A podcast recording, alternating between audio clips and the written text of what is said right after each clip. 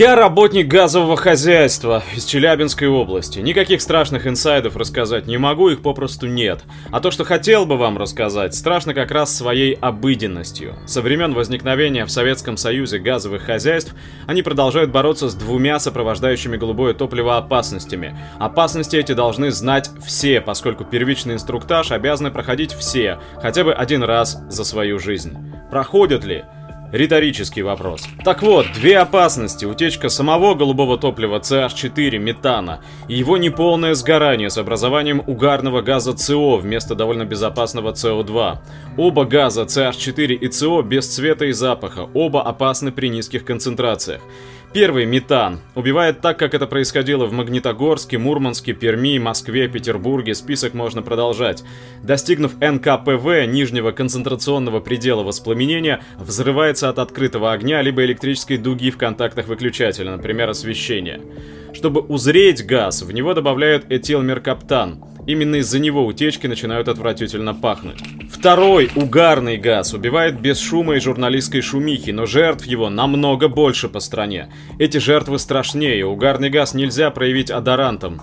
Начав распространяться, он забирает первыми самых маленьких, самых беззащитных членов нашего общества и почти всегда забирает вместе с семьями. На эти случаи не вылетает МЧС. Выезжает только наряд милиции и скорая помощь. Роднит их, пожалуй, только то, что действовать оба газа начинают по большей части ночью. Со времен становления газового хозяйства методы борьбы с этими утечками не изменились, и рассчитаны они в первую очередь на человека. Либо человек унюхает утечку метана, либо внезапно у него начнет болеть голова от отравления угаром. И тогда, да, и тогда мы с вами должны позвонить в службу газа, телефон которой 04 или 112. А для сотовых он не так очевиден, у разных операторов теперь по-разному. Увидеть сейчас плакаты «При запахе газа звони по телефону» можно далеко не везде, а раньше, в Советском Союзе, я видел их практически на двери каждого подъезда. Звонок в аварийно-диспетчерскую службу реально спасает жизни, и я этому постоянный свидетель.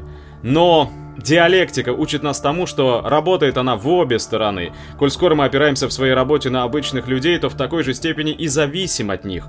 Унюхал, проходя мимо, и не сообщил, забыл или моя хата с краю. А ночью? Человек ночью спит, и даже если унюхав проснется, то с потянется рукой к зажигалке или к выключателю. И тогда взрыв, жертвы, надувание щек властями, следующие за этим бессмысленные, но многочисленные проверки, которые создадут видимость действия, поставят на дыбы отлаженный механизм горгазов, но не исправят ситуацию в корне.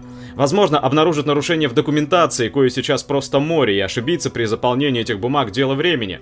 Я бы не стал вам писать всего этого, просто чтобы повторить говорить такие заурядные, набившие всем оскомину истины, если бы решение проблемы не лежало на поверхности.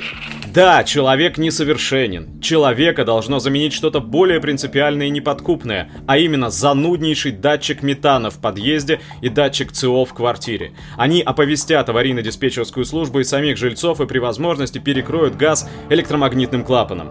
Последнее перекрытие газа, конечно, несовершенно и вызывает у нас, работников газовых хозяйств, множество нареканий, но хотя бы оповестить диспетчера и жильцов можно.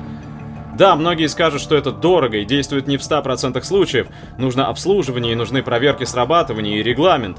Но, товарищи, стоит ли это дороже жизни даже одного человека? А обслуживание оборудования газового хозяйства, ведь именно этим занимаются наши работники. А что бы вы сказали, если бы узнали, что на многих объектах газораспределения такие датчики стоят и довольно давно?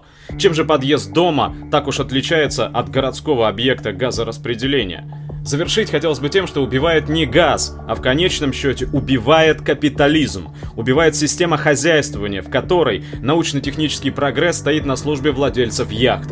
Для такой системы расточительно думать о тех, чей труд предоставил средства для покупки этих самых яхт. Датчики метана и модули телесигнализации производятся у нас в России пока, и стоят они довольно дорого, но в первую очередь дорого потому, что объемы их закупок чрезвычайно малы. Их производство для каждого подъезда страны могло бы решить множество проблем, поднять стагнирующее приборостроение, дать обещанные рабочие места, а людям, проживающим в многоквартирных домах и в частном секторе, неиллюзорную безопасность. Однако в ответ от государственных чиновников мы слышим лишь пожелания своим гражданам стать, наконец, ответственными собственниками. Гражданином можешь и не быть, но собственником быть обязан.